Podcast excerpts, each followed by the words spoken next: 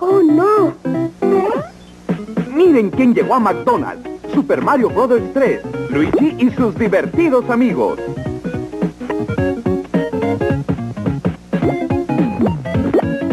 Búscalos en tu cajita feliz McDonald's.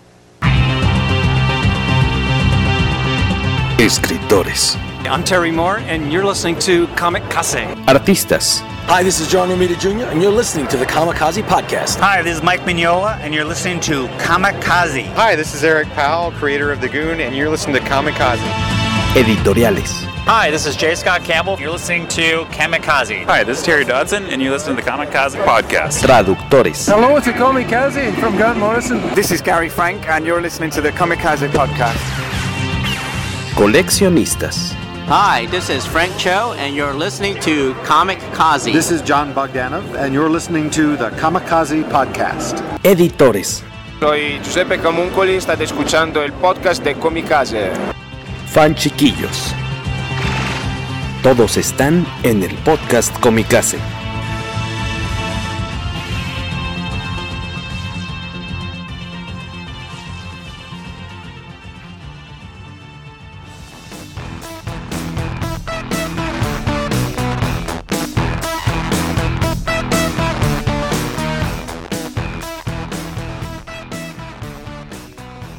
$139 millones de dólares de presupuesto y 825 de taquilla, estrenada el 29 de abril del 2001 en, eh, pues en la premier estadounidense y estrenada ya en, pantallas cinematográficas de los Estados Unidos el 3 de mayo.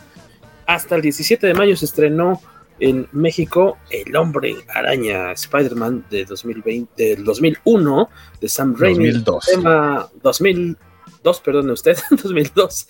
El tema central de este poderoso podcast con mi casa 234. Bienvenidos, buenos días, buenas tardes, buenas noches. El señor Waco se encuentra aquí conmigo. Hola, hola, ¿cómo están? Saludos. Con playera, ustedes no lo están viendo tal vez, porque los están escuchando posteriormente en Spotify, iBox, Apple Podcasts, o también en Anchor, por ejemplo, o en Google Podcasts, pero el señor Waco viene bien uniformadito con su playera del hombre araña, que corresponde a la del hombre araña este del traje con, con blanco, ¿no? Que se hizo muy popular en uno sí, de los el de, juegos. El del juego de PlayStation 4. Muy aplaudido en su momento, ¿no? Pues en su momento y hasta la fecha. Eh, a mí, cuando recién se mostró ese diseño del traje de Spider-Man, no me gustó para nada, pero ya una vez jugándolo le, tomé bastante cariño. Y específicamente el diseño de la araña, más allá de si es blanca o de otro color. El diseño de la araña me parece de los más bonitos. Este, y, y, el juego es una verdadera chulada. Salió ya una versión incluso remasterizada para el PlayStation 5. Ya tiene una, no secuela, sino spin-off de Miles Morales. Juegazos, probablemente los mejores dos juegos de Spider-Man, por lo menos en jugabilidad. El primero es, creo yo, es el mejor juego de Spider-Man. Y miren que creo que ha, teni ha tenido bastantes juegos eh, muy divertidos, muy buenos. Nos dice el señor Víctor Bonfil, primero en reportarse por aquí en el PPC Podcast Comicase. Buenas noches a los honorables miembros del poderoso Podcast Comicase. Muchas gracias, Víctor.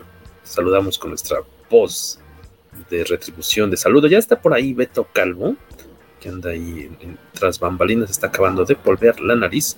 En unos segunditos va a estar ya aquí con nosotros. Déjenme lo incorporamos a la charla.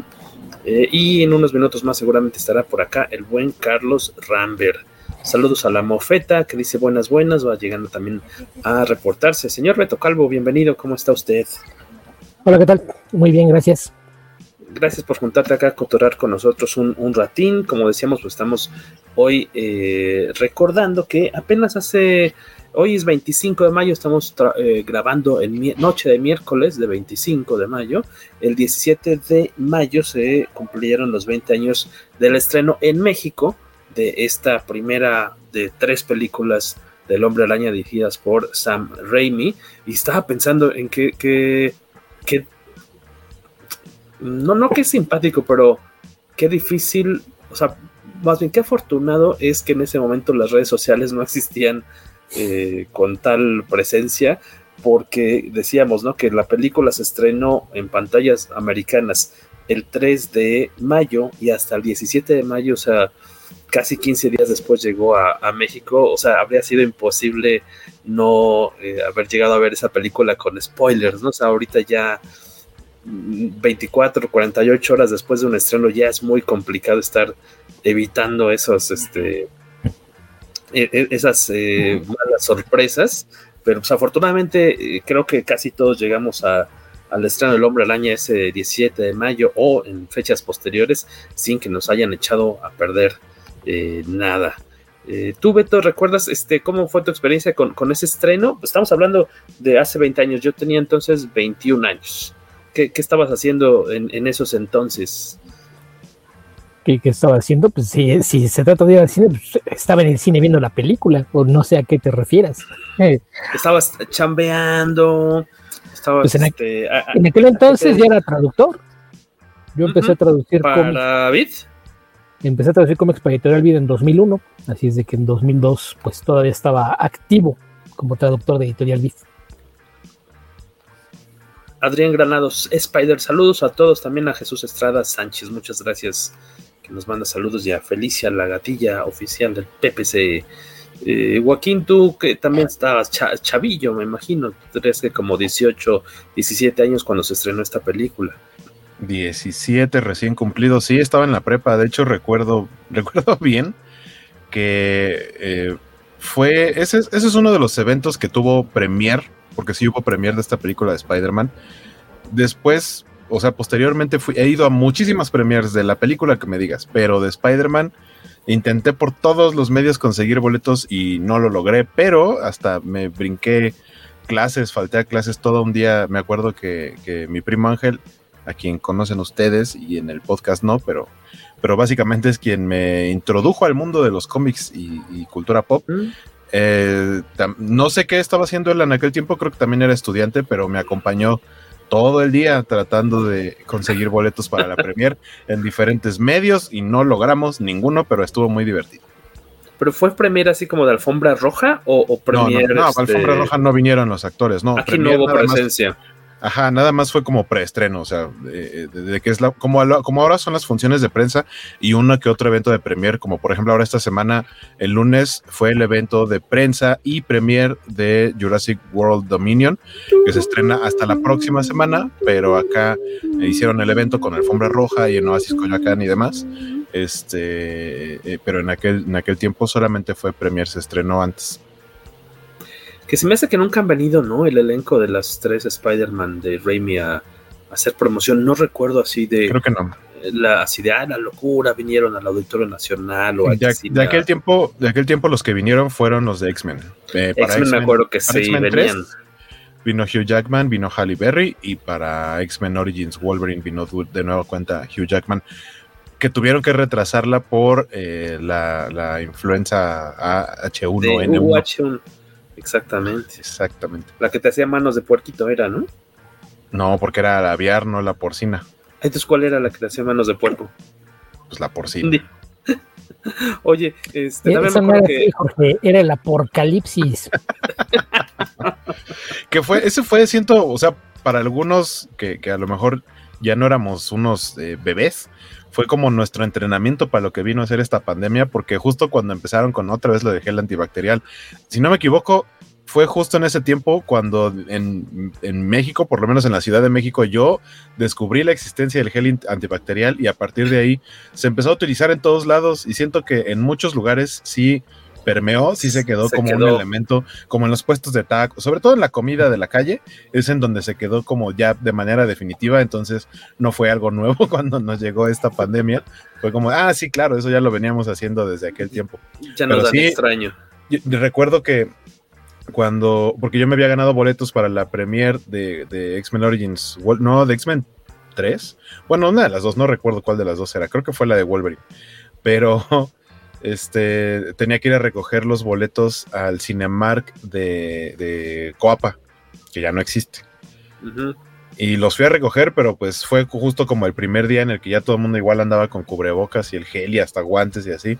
Y me dijeron, pues aquí tiene joven, pero pues la verdad no esperamos que se vaya a hacer la función y de hecho no se hizo. Eh, y originalmente Fox quería cancelarla, pero fue Hugh Jackman el que abogó y dijo, no, yo tengo que ir con mis amigos los mexicanos y nada más eh, postergaron la, función y, sí se hizo con esos mismos boletos. Ah, mira, aquí un, recuerdo de ese entonces. Ah, bueno, pero es de X-Men, dice Jesús Estrada. Los editores de Comic Son nos regalaron boletos para la alfombra roja de X-Men. ¿De la 1 sería, Jesús? Tengo fotos con Wolverine y con Storm. Ah, Según yo, solo vinieron para la 3. Deben, ¿Sabes a cuál sí vinieron? A la 2, porque tengo un póster, mini póster firmado de Jackman que nos lo encontramos en el, en el elevador. Mm. Lo topamos a propósito en el elevador y le sacamos una firma. A propósito, lo yo, me acuerdo que, que quien sí vino a hacer promoción de una de X-Men fue Ray Park. Ajá. Vino a hacer promoción, me imagino que de la primera. Porque recuerdo por ahí, recuerdo por ahí que hubo una promoción de que iba, iba a haber una trivia para arreglar un póster autografiado, que aparte fue una cosa de lo más extraña, porque los promotores tenían un póster de Darth Maul y aprovecharon que vino Ray Park a hacer la promoción de X-Men para regalar el, póster autografiado de Darth Maul, lo cual era un absurdo. Y, luego me enteré por ahí que hubo chanchullo y que ese póster ya estaba vendido por fuera. no, no, voy a decir el nombre del, promotor, pero luego, hacía convenciones de cómics también. No voy a decir quién fue. Ah, caray. Este, no, es que se hacía convenciones de cómics. Ah, muy fácil. Hacía convenciones antes y después, eh, pero ya. No, no diré nombres. Sí, ya, ahí. Rima, rima, rima con achus, como con estornudo, o no es que primero dijiste así convenciones de Star Wars. Ya, Jorge, yo no, cuando dijiste convenciones de Star Wars, creí que ibas a decir que era este un, un, organizador que su apellido rima con Monero, pero no. Luego dijiste que hacía de convenciones de cómics. Dije, ah, caray. Pero bueno. Este... Esto que dice don Héctor McCoy, que dice, por cierto, hola. Me acuerdo ver el tráiler en QuickTime, imagen pequeñita, pero emocionaron mucho. Así, ah, tienes toda la razón. Eh, en aquel tiempo, digamos que eh, la página tal cual eh, de, de, QuickTime, a través de ese medio era donde se estrenaban en línea los trailers y era muy fácil descargarlos y los descargabas en la mejor resolución posible de aquel momento lo cual era bastante chido y sí podías darte el lujo de, avanzar así cuadro por cuadro para ver todo lo que salía. Recuerdo yo muy bien ese tráiler que después fue eh, tratado de ser eh, removido del internet, pero por supuesto que alguien, alguien es, porque seguro mucha gente lo conservó y después lo, lo seguimos viendo en otros lados, porque eh, se estrenó un teaser porque ese no era tráiler, todavía ni siquiera tenía la música definitiva, eh, esas, escenas, no salieron en la película más que una muy chiquitita, pero justo es donde hay como un asalto a un banco, escapan los ladrones, se van en un helicóptero y de pronto el helicóptero se frena porque los detiene una telaraña y, solamente vemos al, helicóptero este, quedando como mosca atrapado entre las dos torres gemelas, que pues sabemos que el 11 de septiembre de ese año, de 2001, pues no, no more, ¿no? Este, Torres Gemelas no more, entonces, eh, pues trataron de, desaparecer ese, ese tráiler, incluso pósters, eh, existe un póster oficial de Spider-Man en donde en el reflejo de, uno de sus ojos se ven las Torres Gemelas, también esos en teoría desaparecieron o trataron de que, de que desaparecieran. Y por ahí leía que son objetos de colección muy, eh, muy costosos, muy preciados. Ahora que mencionaste lo de QuickTime, a lo mejor si nos está escuchando más joven va a decir, pero ¿de qué demonios están hablando? Habría que recordarles que esto pasó antes de que existiera YouTube. Exacto. Entonces no, no había un sitio donde tú pudieras entrar a ver las cosas en línea. Entonces si de, repente, si había un sitio oficial de la película, pues ahí te incrustaban el reproductor de, QuickTime. Y, si no, pues era que en el sitio de QuickTime tal cual iban apareciendo los, los trailers con cierta frecuencia. es, eh, un tiempo estuvo en Yahoo Movies, un tiempo eran Aparte, también hubo eh, una época en la que Windows les quería hacer competencia con el Windows Media Player y, tenían lo mismo. Pero aparte, la cosa más extraña es que se supone que un trailer es para hacer ruido y crearle promoción a la película. Y resulta que si tú descargabas el video y tratabas de publicarlo en alguna parte, llegaban y te lo tumbaban. O sea, como que no queremos que lo compartas. ¿No quieres que lo vea más gente? ¿No quieres que vea más gente el tráiler de la película que quieres que vea mucha gente? Era una, una situación bastante absurda, pero pero sí, aquellos tiempos de, los inicios del Internet en México. Que por cierto, buscando el, el, póster en, en, internet, googleándolo, obviamente hay distintos precios de este póster eh, oficial, pero lo puedes conseguir con, por uno, alrededor de 700, 750 dolaritos en, en, eBay, ¿no? Obviamente habrá quien los pague, habrá quien no. A lo mejor con un poco de suerte lo puedes conseguir más baratín, pero sí, eh, estamos hablando de, de, que si esta película se estrenó en abril-mayo de 2002, eh, ya eh, yo, yo, estaba en ese entonces trabajando medio tiempo eh, como empleado de cine y nos tocó justamente, aparte nos encantaba pasar a ver el tráiler, no me acuerdo con qué películas estaba pegado, insertado, y entrábamos a revisar esos, esos trailers, los demás, y que arrancara bien la película, pero un agasajo ver ese teaser que dice Guaco. Y me acuerdo muy bien cuando sucede esta cuestión de, de, del 11 de septiembre, que llega la orden de, en este caso, ¿qué es este? Sony, ¿no? Fox. Sony. Sony. Sony. Eh, llega una carta en la que dicen que van a pasar, por favor, que eh, junten los pósters, los trailers también van a pasar a recogerlos. Y sí, ese, ese mismo día o al día, eh, no me acuerdo si el, el mero 11 no creo que haya sido, yo creo que hasta el 12 probablemente eh, de septiembre pasaron a recoger todas las latitas de los trailers a todos los cines y también los ejemplares físicos de, lo, de los pósters. Eh, ahí de repente, si, si, habías tenido suerte de trabajar y estar muy cerca como de, de, la colocación de los pósters, de repente, pues si te moviste con tiempo, eh, incluso había quienes vendían pósters por fuera, digamos, pues te pudiste hacer de uno, pero como si estaba cada...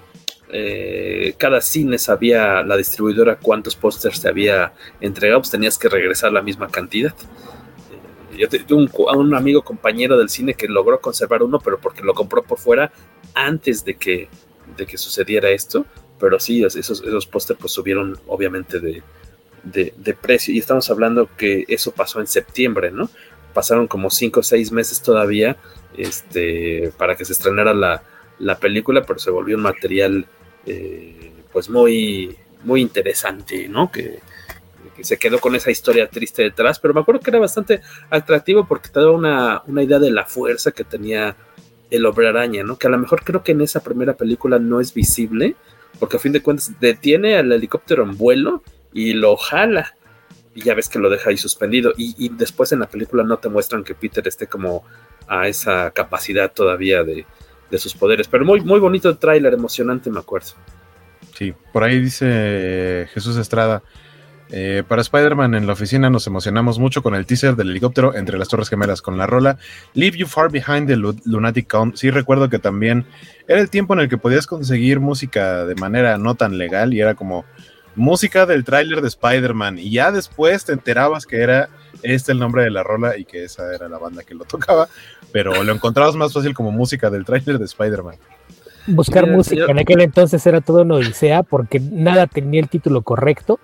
Así como te dicen ahora, la, la, canción de la A, así tenías que buscarle A para buscar el, el coro de, de, la canción, o, o, en qué comercial la habías visto, o de qué película era, porque no, nunca estaban los títulos. O encontrabas el título de la canción y con algún artista inventado decías, oye, pues ¿de dónde la subiste? ¿Qué hiciste? Era una odisea tratar de, de descargar música en, en línea en aquel entonces. Dice Alberto Palomo, creo que fue el primer meme de la historia, ese del póster de Spider-Man preguntándose, ah, chinga, y las torres, Max, tienes razón, o sea, sí. Sí, que fue, una, que fue una imagen de, de mil muy maneras. popular. Uh -huh. Sí, sí, sí, muy popular, hasta en, en pósters así de mercadito lo encontrabas, ¿no? Yo vi. Debe ser, debe ser el primer meme.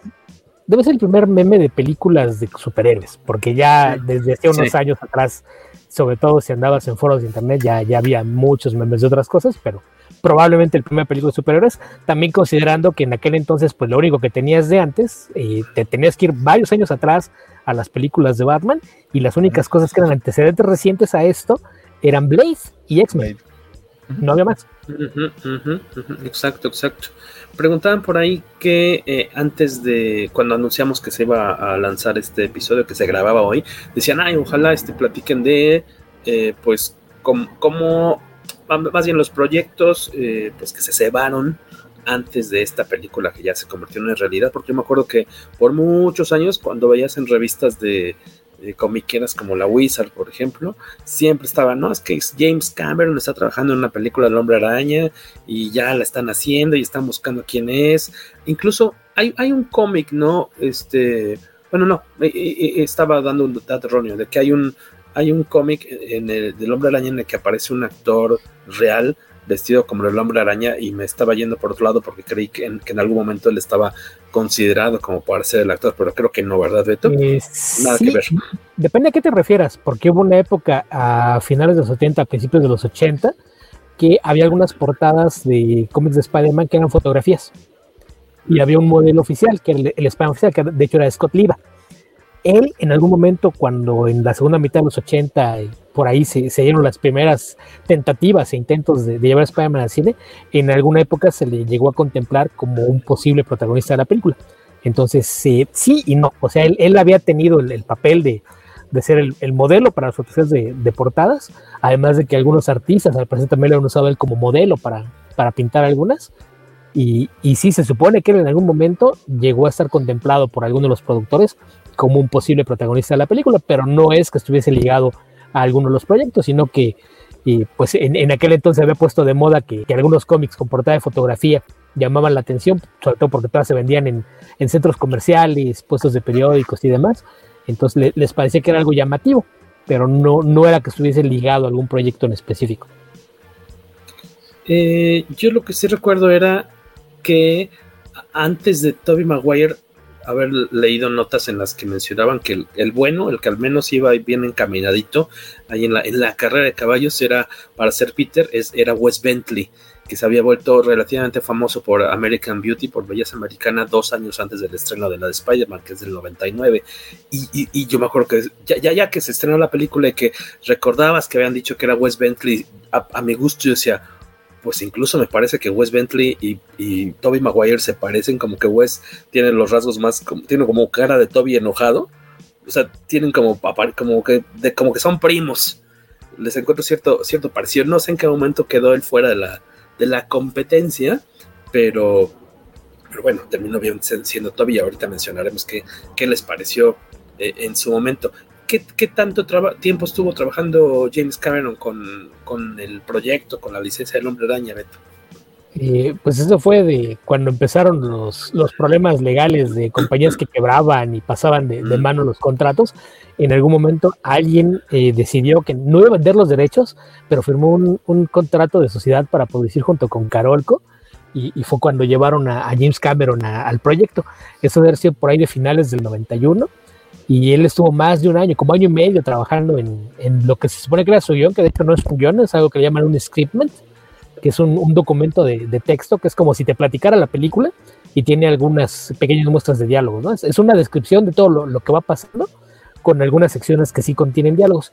Eso fue lo, lo, que presentó, lo presentó en el 93, pero para ese entonces la, la oh. compañía ya estaba este, a punto de declararse en quiebra. Este, sí, bueno, ahorita lo leemos y, nosotros te avisamos sí, cuando, arrancamos.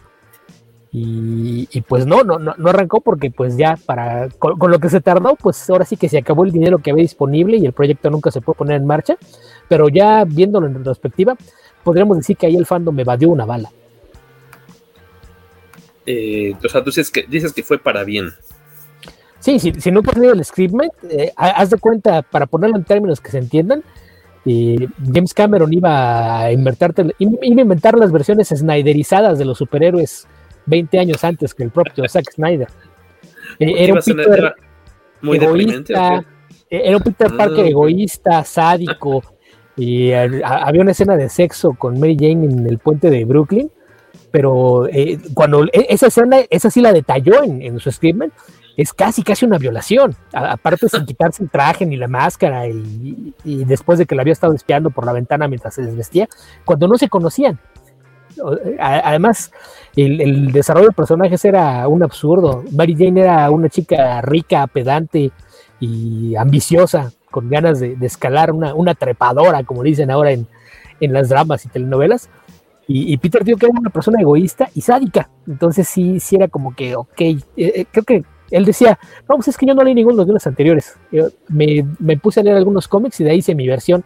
Pues no sé qué cómics habrá leído, porque sí, de, veras que eh, sí dejaba mucho que desear lo, que estaba haciendo con su historia. Y decías que esto fue más o menos como en el 93, más o menos. Sí, el, Lo que pasa es que la compañía compró originalmente los derechos, eh, fue en el 85, esa compañía quebró en el 90. Y justo cuando acaban de renovarlo, generalmente el, estándar cuando compras los, los derechos los reservas por cinco años. Tienes cinco años a partir de la fecha en que firmas el contrato para iniciar la producción de la película. Entonces, como no habían arrancado la, la producción, en el 90 pagaron la renovación de los derechos. Pero unos meses después de que pagaron la renovación, se declararon en quiebra. Uno de los dos dueños de, de la compañía vendió todos los, activos que tenían, todo lo, lo, que habían comprado y cosas que tenían como proyectos incompletos, pero se quedó con los derechos de Spider-Man. Y él por su cuenta firmó el, acuerdo con Carolco y, y, demás eh, a finales de, del 90. En el 91, ya, ya que según él había asegurado tener una inyección de capital y demás, fue cuando contrataron a James Cameron para que él, él se encargara de la película. Él llegó, este, digo que, pues no le interesaba trabajar con los dioses de alguien más, que él hacía el suyo, y, y, fue este proceso que tengo, que por ahí de principios del 93 fue cuando entregó su propuesta, pero ya para entonces, pues ya esta otra compañía también ya estaba en problemas y se, declaró en quiebra poco después. Déjenme les muestro acá. Uh, ahí está Toby y Wes Bentley, que les digo, a mí se me hace que tienen cierto parecido, al menos esto es para que nos están acompañando ahorita en, en la grabación. Tenemos otros comentarios que dicen. Siento, siento edición... que, Wes, que, Wes, Bentley se ve como Toby Maguire si lo hubieran renderizado para el Expreso Polar. me, me, recordaste. Ahí lo curioso fue que, que, nadie lo consideró cuando se hablaba de que necesitaban un reemplazo, ¿no? Cuando Toby Maguire quiso hacerle el Christopher Reeve y se accidentó en un caballo. No, no sé si, si, recuerdan que había los rumores de que no iba a poder filmar Spider-Man 2 y que buscaban un reemplazo y en aquel entonces Kirsten Dunst se dedicó a hacerle campaña a su entonces novio, que era Jake Gyllenhaal. Se supone que Jake Gyllenhaal estuvo cerca de ser el, el Spider-Man suplente ahí como emergente, que también le da, físicamente también le da una visita a Tobey Maguire, ¿no? Es como el hermano primo mayor de, de Toby. Ah, mira, no, no, me la sabía ese buen, buen datillo. Nos dicen, en la edición del CD japonés de Matrix venía la rola que comentaban del teaser de Spider-Man. Los que éramos o somos muy clavados de la música enloquecimos al saber que habría Breakbeat y Jungle en el soundtrack, pero no fue así. Dice, sí, yo, ¿pueden hablar? Yo la justo también la ubicaba de, de Matrix. ¿De Matrix? Pregunta, ¿van a hablar del feo diseño de Alex Ross o, estaba, o está vetado para no enojar a mi tocayo? Que hay, mi duda si, si, si, si, fue una propuesta oficial sí. o nada más fue una idea de, de Alex Ross, la del triángulo, no. la del... El, el, triángulo, que era, que era parte del traje era negro con rojo. Pero en, en, aquel tiempo, en aquel tiempo Alex Ross eh, intentó, o más bien lo llamaron como para hacer propuestas para trajes. Incluso tiene una propuesta de traje para Wolverine en las películas de los X-Men, que terminó siendo utilizado como un skin para eh, uno de los videojuegos para el Wolverine's Revenge. Y si no me equivoco, el diseño de Alex Ross para Spider-Man también terminó siendo utilizado como skin para algún videojuego. No sé si para el de, el, el, el de la película, pero. Y se pero terminó usándolo Miles Morales, ¿no? Sí, no, el, de, el, de Miles Morales tiene un, un airecito, pero no, no, no es, es lo mismo. Ajá, no, no, no, incluso, no, no, igual, incluso, pero. Incluso también el, el del Superior Spider-Man también toma algunos elementos. Uh -huh. y, y, ahí lo que ves como se decían, es que dice, viendo ese traje tenía algunas buenas ideas, pero había cosas que no funcionaban. Por ejemplo, como Alex Ross no es precisamente una persona muy dedicada, en lugar de hacer telarañas era de rombitos. No, no, no, no sé, hay, hay, otras versiones de las versiones a color donde te das cuenta de que el entramado que hay en las partes rojas no son telarañas, son rombos. Su araña está re fea. Sí, eso sí, es, eh, parece hormiga. Y, y, no tengo idea por qué la cabeza es, está tan separada del cuerpo, pero bueno. Es como el logo de Image, ¿no? Parece. Ándale, sí. Con patas. Como una onda Invincible. Digo, a mí me gusta, pero pues bueno, no se aplicó. También creo que no, no iba. Era muy despegado de lo que esperábamos ver, me imagino, ¿no? Ahí está, para los que nos están acompañando. Eh, pero como viste, Palomo, Beto se habló del, del diseño, a pesar de su odio jarocho de Mira, ratón Crispin no, hacia Alex Ross. No, lo habían, lo he dicho, me parece que es un, veces. es un pésimo narrador gráfico. No lo dejen hacer interiores, por favor, hasta que no tome un curso de narrativa. Que haga todas las ilustraciones, portadas y diseños que quiera. Eso, o sea, a veces le quedan bien. Por aquí nos dejan otros comentarios. Por favor, quienes están ahí pegadillos a la pantalla, ¿cómo les fue a ustedes en, el estreno de, esta película, El Hombre Araña? ¿Cuántos años tenían? ¿Qué estaban haciendo? ¿Qué les pareció? ¿Los emocionó? ¿Qué no les gustó? También díganos. Hace, la semana pasada me puse a verla de nueva cuenta como para eh, recordar escenas y ver qué, qué tanto me seguía emocionando o qué tanto había envejecido yo y la película. Este fue, fue divertido de nueva cuenta. Nos dicen por acá que en la premier de Santa Fe los vendedores de boletos tenían máscaras de Spidey y las edecanas estaban vestidas en colores azul y rojo. En la premier en Santa Fe. Ah, en Santa Fe. Es que, es que en el Cinemex de Santa Fe se solían hacer muchos premiers. La primera premiera a la que fui, justamente hablando de eso, fue la de Hitch con Will Smith. Que vino Will Smith, vino Eva Méndez, Kevin James y el director. Y, fue allá. Fue en Santa Fe. Este, y allá solían hacerse bastantes, incluso varias de, Disney.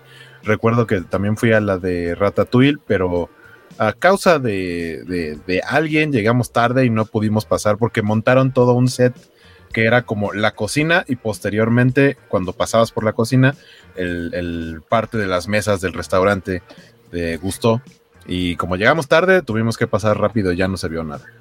Creo que lo hacían allá porque estaban tratando de hacer que la gente fuera más seguido allá a Mordor, pero pues no, eran excursiones. A mí me tocó ir allá cuando salieron las ediciones especiales de la televisión original de Star Wars. Y no, no, recuerdo para cuál gané boletos para allá, creo que para el Empire Strikes Back, creo. Y, y, sí fue de, híjole, hasta acá, ¿no? La, próxima vez mejor me espero unos días y pago mi boleto. Dice, si ganabas en el jueguito que estaban organizando, te ganabas un Pepsi vaso de Spider-Man y un besote de la decan pues, que esperamos que fuera un beso de cabeza. Bueno, bueno volteados. Eso, no, no trates de arreglarlo. Fue mal. Continuó peor. Déjalo así. Y el intento de disculpa solamente lo hizo aún peor. Que además se supone que es. Aparte dice que es la cosa más horrible del mundo. Hay eh, muchísimas anécdotas de lo difícil que fue filmar esa escena. Y, y, después eso lo confirmaron en la serie esta de DOC hicieron un homenaje a esa escena. Aparte con lluvia. ajá, porque eh, aparte esa fue una escena que improvisaron, originalmente eso no estaba en el guion. Pero la, escena que tenían originalmente del primer beso que se daba con, Mary Jane era distinta, pero era poco práctica para, para como estaban filmando, entonces sobre la marcha empezaron a pensar en posibilidades de hacer algo distinto y, y sí dicen que el, problema fue que había muchísima agua y de entrada había que colgarlo de, cabeza, no podía estar demasiado tiempo colgado y aparte en cuanto se colgaba, el, problema era que por como iba a ajustar la máscara no se la podía quitar, entonces terminaron haciendo una máscara a la que le hicieron un corte y, tenía un poquito de adhesivo nada más para que pudieran desde donde estaba rota levantarla, porque no había forma de que se la quitara. Y el otro problema es que como estaba de cabeza y le estaba cayendo agua encima, el agua se le metía por la nariz. Entonces sí, sí al parecer fue así como que, híjole, sí, nos salió una escena bien icónica, pero no tiene idea de la pesadilla que fue filmado. Ganó el, premio MTV al mejor beso. En ese año. O sea, fue lo menos sensual realizarla. En pantalla luce muy bien, pero fue una pesadilla. Totalmente. Sí, de, hecho en la entrega de premios la replicaron un par de actores y creo que fue al año siguiente cuando en DOC la, le hicieron este, Rachel Bison y... Ay, ¿cómo se llama este actor? El, nerd de DOC. Bueno, ellos dos. No, me acuerdo cómo se llama. Nunca he visto DOC. ¿Nunca has visto DOC? No. Guaco creo que tampoco vidas ajenas. Guaco probablemente estaba muy, muy joven para, para verla así en aquel entonces, pero era... Eh, eh, mira, para que tengas una idea, el otro protagonista en, uno de sus dos papeles protagónicos es el que hacía de Gordon en Gotham.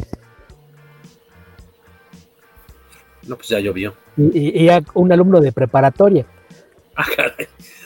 hablando de imagínate hablando de, edades, estaba viendo que al momento de filmar la, película, Tobey Maguire ya, tenía sus 25 añitos muy bien cumplidos, estaba lejos de ser un chamaco de preparatoria. Este, pero digo, no, no lucía tan mal, creo. Digo, por sí estaba bastante ya más cachetón de lo que debería. Saludos a mi primo José Luis, dice: Yo y mi hermano la vimos contigo en Plaza Insurgentes. Tienes razón, seguramente la vimos por allá, que era donde me tocaba trabajar a mí. Yo la vi en del Valle.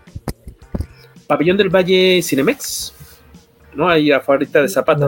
No, no, hay otra, no, hay otro pabellón del Valle, Jorge. O es Cinemex o es Cinemex. No, es que luego me, confundo.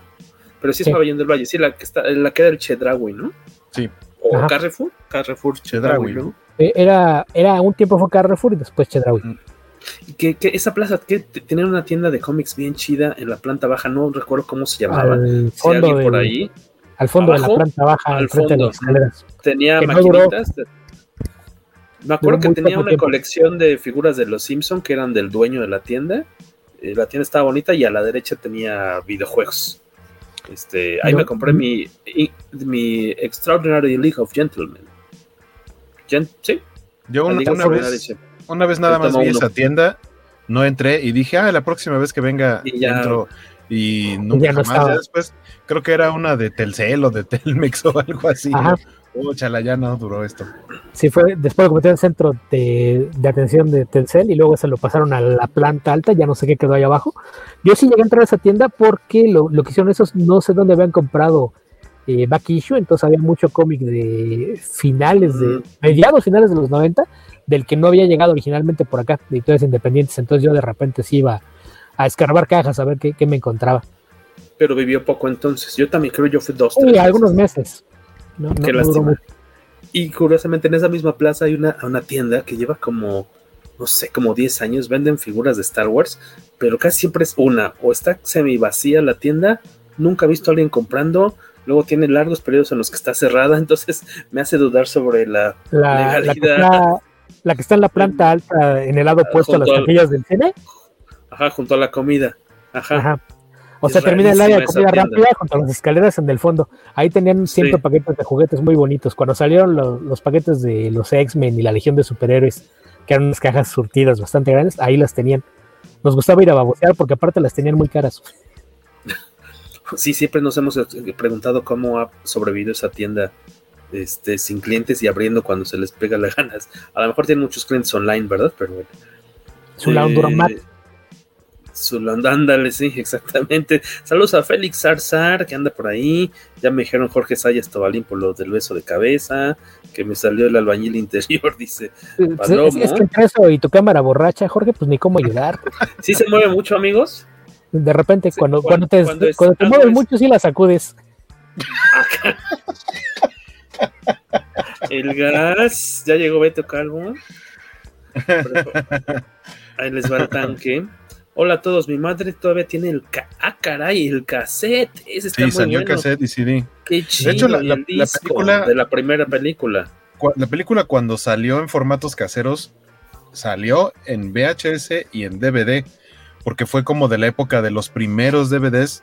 Fue el primer DVD que yo tuve, lo compré en, en Blockbuster cuando tenían estas preventas en las que dabas 50 pesos y por alguna razón te decían, sí, tenga este regalo y me daba, te daban el soundtrack.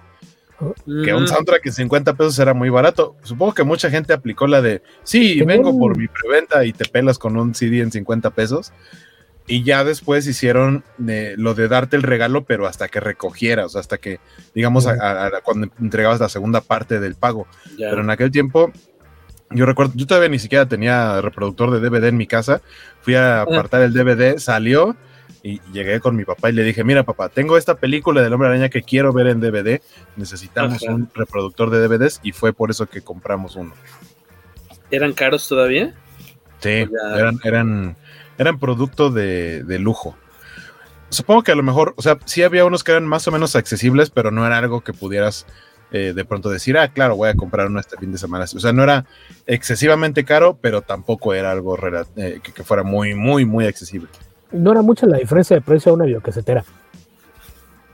Yo, Ok. yo me acuerdo porque yo mi, mi primer DVD me lo compré por el 98, 99. Y, y si no, eh, eh, por, por si te hago, no, no, no sé, voy a inventar cantidades, pero si una videocasetera te costaba 500 pesos, el reproductor de DVD te costaba 650. Ok, ok. Y ya te iba a ofrecer una este un producto mucho mejor, no bueno, una calidad mejor de. Y el, soundtrack, que si bien no tiene la rola que decíamos del teaser de hace rato, creo que tanto las películas de Spider-Man, probablemente las tres, y la de Daredevil, me parece que tienen grandiosos soundtracks, porque usualmente son como dos, tres rolas como principales y las demás eran ahí medio zonas y acá, y acá, o sea, todas estas películas, sus soundtracks estaban bastante, bastante chidos. Y después dejaron de existir los soundtracks y solamente hacían para algunas películas la canción de la película, ya mucho más para acá, por ejemplo, con, con Thor o con Avengers, todavía fue, creo que Avengers probablemente fue la última de Marvel que tuvo la canción de la película y ya después ya no hicieron más al respecto. Incluso Iron Man 2, su, todo su soundtrack, su disco era un disco de ACDC. Eh, todas las canciones eran de ACDC. Pero, pero sí creo que muy memorables tanto el soundtrack de los de Spider-Man y el de Daredevil también, grandioso soundtrack. El, segundo soundtrack de Spider-Man, recuerdo que sí lo tuve así en legal, pero me acuerdo que hablando ahí de esa zona de, de Pabellón del Valle y demás, Plaza Universidad y esto, cuando todavía existían los puestos de, de comida y ropa y demás sobre lo que es Sobre el la Walmart, banqueta. sobre la banqueta, que eran un chorro y cafés internet y demás, había un puesto muy bueno casi al inicio que vendían mucho soundtrack tal cual. Eh, y yo me iba a surtir ahí porque luego necesitábamos música para el programa de radio que teníamos en el Politécnico y tenían el soundtrack de, de- sobre todo películas de, de cómics y, y de acción y demás, eh, bastante bien hechecillos hasta eso. Me acuerdo que compraba los de, eh, de Blade, de Spider-Man, de, de Daredevil que mencionabas ahorita, de Sin City y demás, este, porque había que musicalizar de alguna forma el programa y lo más fácil era ya teniendo el CD, pero nunca lo hagan de nuevo, niños.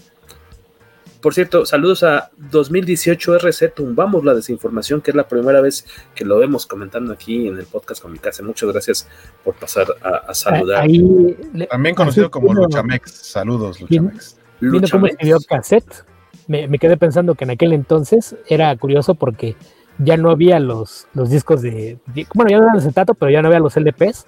Entonces todo te lo vendían en, en- en CD o en cassette. Pero en aquel entonces, por alguna razón, a las disqueras les dio por abreviarlo como KCT. Cassette, KCT, claro, claro. Casete. Ujú.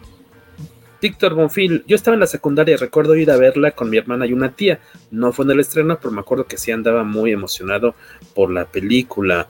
Eh, el, el nerd de que decía de The OC es Aida, Adam Brody. Adam Brody. Es el que sale en Shazam. Es el que sale en Shazam cuando Freddy se convierte, dice Jorge Arturo Justamente. Aguilar. Sha- Shazam, que es una de las frases que dice Peter Parker para ver si su telaraña sale disparada. Que, que, que por Y cierto, el Up Up and Away también. Exacto. Este. En esa película vemos a Peter Parker utilizar telaraña orgánica, cosa que, que para muchos fue como, pero ¿y dónde están los disparadores? Y no sé qué, pero también se supone que hubo muchos fans que le agradecieron eso a, a Sam Raimi porque dicen que era, era una solución más práctica que de pronto pensar que un chavito de secundaria prepa tenía la inteligencia y los métodos suficientes como para desarrollar un dispositivo, un micro dispositivo que fuera en sus muñecas para disparar telaraña y demás. Entonces, también Eh, creo que se ahorraron toda esa explicación y fue como vamos a ponerle telaraña en las muñecas, aunque lo lógico biológicamente fue que era que lo disparara por otro lado, pero pues no, aquí dijeron, no, por algo, hacerlo". Por algo Sam Raimi hizo la referencia en su película más reciente. Sí, muy buena broma, ¿no? Este auto este, ¿cómo dirías? Una autorreferencia. Ah, una de muchas. Este, Eh, toda la película de referencias al trabajo de Raimi. Pero eh, ha- habría que recordar que eso de la telaraña orgánica no era algo completamente nuevo. En los cómics, ese era el caso con Spider-Man 2099. Ujú. Mi- Miguel Ojara disparaba igual telaraña desde los antebrazos. Lo que sí no nos ahorró la, bueno, se ahorró más bien la explicación también, aparte de los disparadores, es de, de el traje de Peter pasó del papel a la realidad en dos escenas, así de, uh, tarán, ya está, y bastante, este, con unos materiales bastante bonitos y modernos. Bueno, porque primero tiene el traje feo, ¿no? El del el Human Spider, ¿o cómo era? The Human Spider. De Human Spider, ya después de repente aparece el traje bonito, pero Hasta tampoco que- nos dice. El, el traje bonito aparece después de que el Pizza Papa lo rebautiza. Sí, que, que ese, que ese traje, el primer, el primero, pues tal cual es una sudadera roja, unos pants azules, creo que tiene una franjita, tenis, y la sudadera sí se ve que está, o sea, la, la araña que tiene, lo que me parece curioso es que le echó, le echó coco e hizo un diseño diferente para cada araña, una, la, la del frente, digamos que está hecha como en positivo y la de la espalda es en negativo, pero con el efecto ese como de aerosol, está bastante bonito, pero se ve como que le puso detalle. La escena del beso más bien parece tortuga china con el agua, dice. Eh, Jorge Arturo Aguilar nos dice que él recuerda el sketch de Sarah Michelle Gellar en los MTV Awards. Ese es el que yo mencionaba.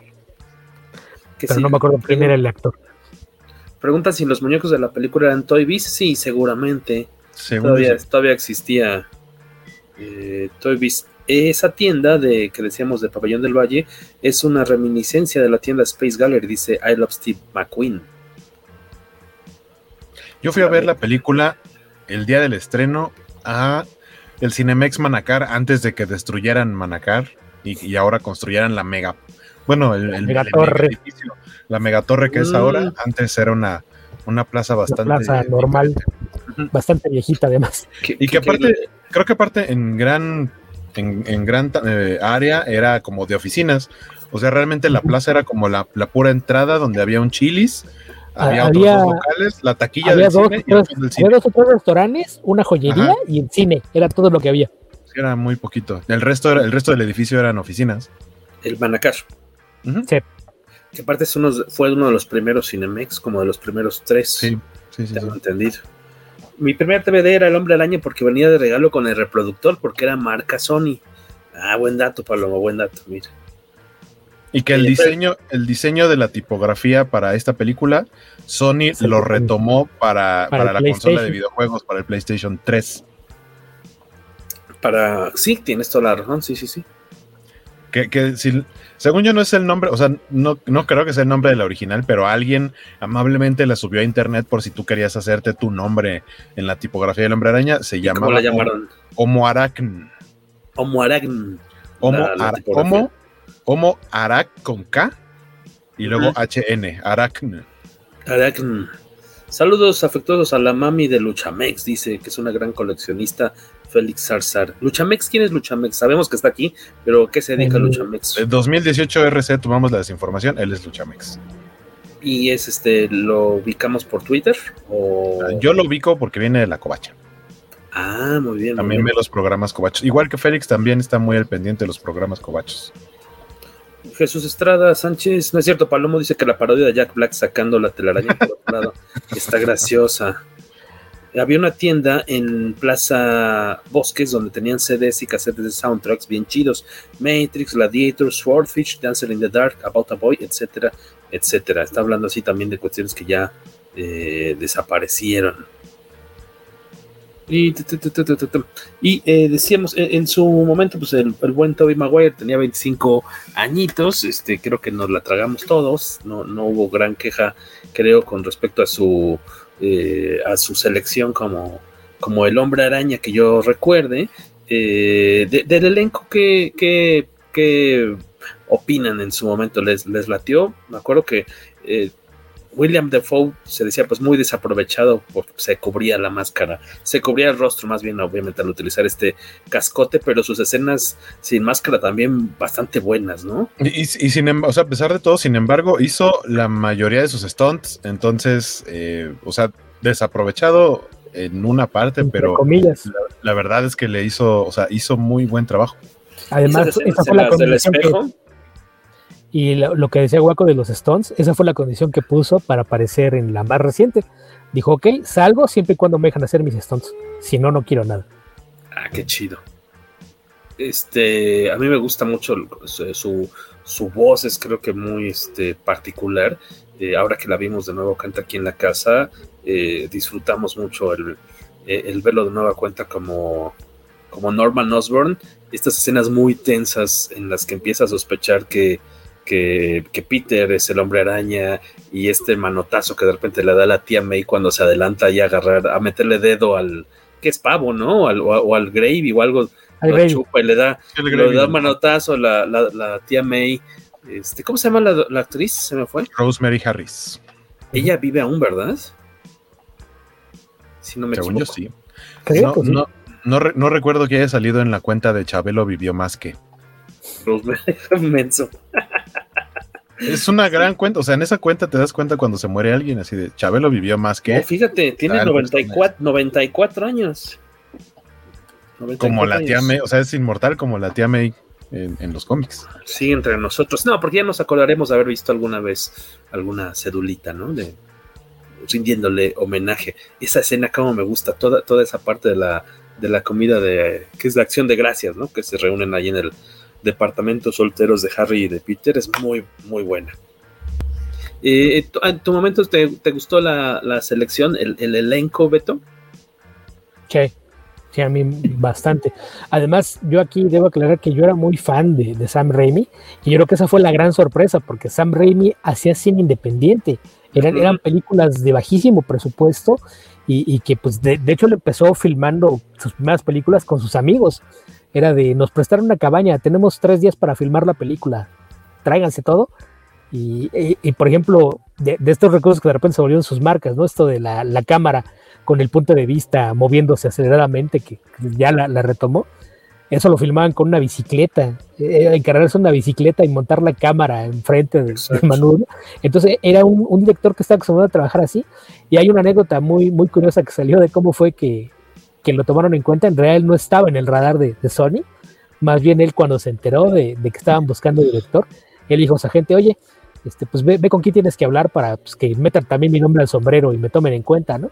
Y regresó a la gente y le dijo, pues ya, ya les dije, dicen que ok, que sí, te tomarán en cuenta, pero que tienes que ser consciente de que hay 18 nombres antes que el tuyo.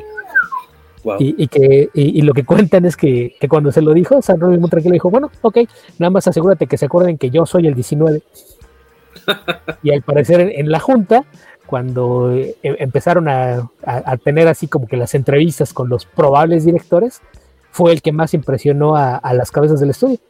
Estaba Avi Arad, estaba Amy Pascal, y no me acuerdo quién era el director general de Sony en aquel entonces, pero pues él, llegó y les dijo, no, pues es que yo esto lo veo como la, es, la historia de, un chico tratando de convertirse en adulto, que siempre está pensando en hacer lo correcto, pero en el fondo es una historia de amor. Lo que él más le importa es tratar de conquistar a la chica de sus sueños. Y, con eso se los ganó, porque al parecer eso es lo que van a estar discutiendo Amy Pascal y su jefe, que eso era lo que ellos querían en la película de Spider-Man. Entonces, después de que completaron las entrevistas, no, pues es que el único que tiene la misma visión que nosotros es él. No, no pensamos que, que fuera a tener alguna oportunidad, pero pues sí, resulta ser que es nuestra mejor opción. Pues bien, bien seleccionado. El, el fin de semana pasada pusimos la primera Darkman, nunca he visto las otras dos, las tenemos aquí en casa, algún día lo haré, sé que son muy inferiores. Y fue para mí muy disfrutable porque ah, Darkman es del 90, o sea, 11 años antes, y hay varias cosas que, que dices, no manches, esto lo, lo no lo reutilizó, sino que dices, es su, estilo totalmente, lo vuelves a ver 10 años, 11 años después en Spider-Man, estos, estas como vistas al interior del cerebro y todas estas cuestiones químicas. Tiene una identidad visual muy, muy definida, pero desde sus primeras películas. Y si ahora tiene Darkman, es que yo creo que Darkman era su mejor carta de presentación para por qué quiere hacer una película de superhéroes. Porque además es como película de, de un personaje de Marvel, tiene un origen trágico que tiene que ver con la ciencia además. Y lo, que dices de, las, lo que dices de las secuelas, las dos secuelas fueron para directo a video. Y ahí el, cambio de, elenco es bastante curioso porque en la primera tenía a Liam Neeson como protagonista, en la segunda y tercera es Arnold Boslu, a quien a lo mejor muchos ah, la momia. La momia, justamente. Él, él era el que hacía este... Imhotep. Imhotep. No, exactamente, tienes razón. No las he visto, las tenemos aquí porque se las robamos hace mucho a nuestro buen amigo Gustavo Rubio, que nos las prestó este, sin saber que no se las íbamos a devolver, pero eh, vamos a ser vecinos de él próximamente en un evento comiquero que se realizará ahí en, en donde se hace la, estación juguetera. Eh, Richo Romero, quien hizo hace varios años la Expo Comic, nos está invitando a tener ahí una mesa eh, comiquera de Comicase y todo indica que seremos vecinos del buen Gus, así que aprovecharemos para llevarles sus DVDs de, iba a decir Sandman, de Darkman 2 y 3, que nos las prestó. Eh, Arnold Boslu entonces también fue, ¿Qué, son? el, Darkman. Die, Die, Darkman Die y The Return of Durant, si no me recuerdo. Return of Durant. Más bien, el regreso de Durant es la 2, porque la otra es la muerte de, de Darkman, la tercera. No, no es la muerte, es Die, Darkman Die. Ah, bueno, a lo mejor este estoy refiriéndome, yo creo que al, título, que en, español? en español, al de la caja, vamos. Ya. La, revisaremos. Eh, nos decían que. Eh, ah, bueno, decías, eh, del elenco, creo que no tiene falla. Me gusta también mucho este muchacho como Harry Osborn, este. James Franco. James Franco, por, por, un lado es encantador, pero de repente es odioso el desgraciado y, y aún así creo que lo está haciendo eh, muy bien. Nunca fui fan como de, de, de la Mary Jane, tal cual, eh, no, físicamente no me fascina mucho, pero creo que tiene una química muy bonita con, con Peter, ¿no? Lo que pasa es que, Jorge, eh, admítelo, ¿te molesta que aquí ya era mayor de edad? Y tú seguías pensando en la Claudia de entrevista con el vampiro. A mí donde me gusta mucho ella, eh, me cae muy bien en Elizabeth Town. Ella ahí me, me super fascina. Yo, pero, de, y en Spider-Man mi... 3, Spider-Man 3, ahí me encanta. Debo decir que mi, probablemente mi punto de vista iba un poco sesgado porque yo venía de estar enamorado de ella por Triunfos Robados. Ah, claro, las porristas. Exactamente, y fue como de, ah, ella va a ser Mary Jane, entonces miren. Tú estabas encantado. Sí. ¿No? Eh, sí, no, y, y, este gran, digamos, descubrimiento, porque es lo que lo vuelve realmente famoso, como John, J. Jonah Jameson, ¿no? Este. ¿De qué sabemos? Sí, no juegues, o sea, nació para ser ese personaje. Y, y genial. Y, y, aparte de las otras marcas de, de Raimi, poner a, a sus amigos, a su hermano, parientes, dos hermanos en todas sus películas, y, y sus amigos, por, ahí, por ahí aparece Lucy ah. Lawless, además de, de Bruce Campbell. Breve, breve Lucy, cameo, Lucy ¿no? Lawless hace un cameo como una punk que dice Una que tiene buen trasero. Ajá. Sí. Y, y Ted Raimi que hace al asistente de, de, de Jameson. De Jameson es el encargado ¿Qué? de finanzas, el que le lleva los reportes de, de ventas. Que, que, aparte, que aparte este, no en esta, sino en Spider-Man 2, cuando aparece Doctor Octopus y están buscándole nombre para el el periódico. nombre. Él es el que da el nombre y después se lo adjudica a Jameson, pero uno de los nombres que suelta, curiosamente, es Doctor Strange.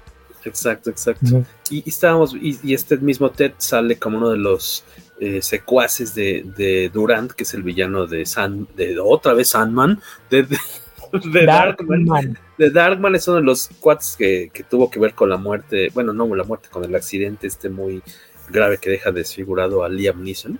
Que veíamos que desde entonces este tiene un peculiar forma, una peculiar forma de correr. Me imagino que siempre ha tenido alguna, no sé si una lesión en la rodilla o algo. Liam Neeson que siempre corre como, como cojeando y si, siempre eso se nota en sus películas como, Yeah.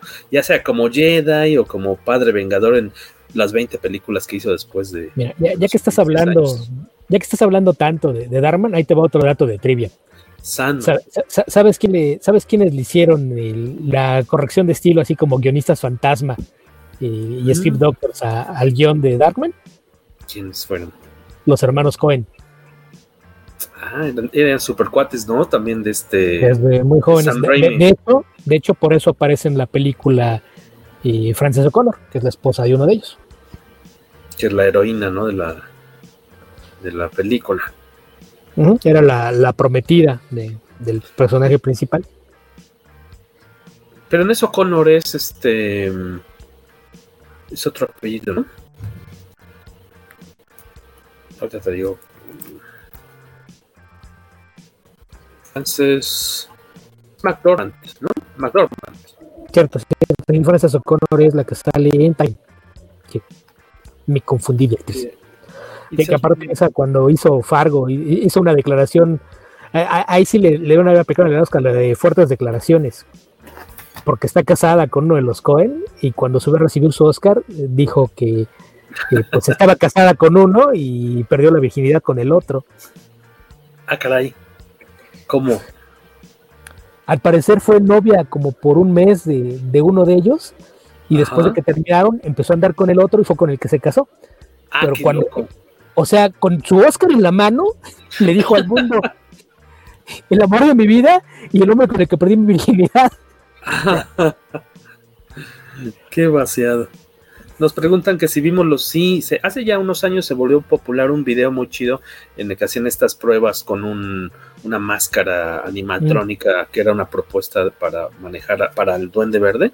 Que si ve- habíamos visto ese video, una, una propuesta rechazada, estaba bien creepy, dice Alberto. A mí me gustó, se me hacía estaba bien chido. Se veía muy bien, pero es que dicen que era muy poco práctica, que no se veía nada y que les metían muchísimas complicaciones a la hora de filmar. Por eso fue que no la usaron. ¿Saben si hubo alguna queja de la película por el cast, el traje, como las que hay hoy en día? Pregunta Adrián Granados. Siempre.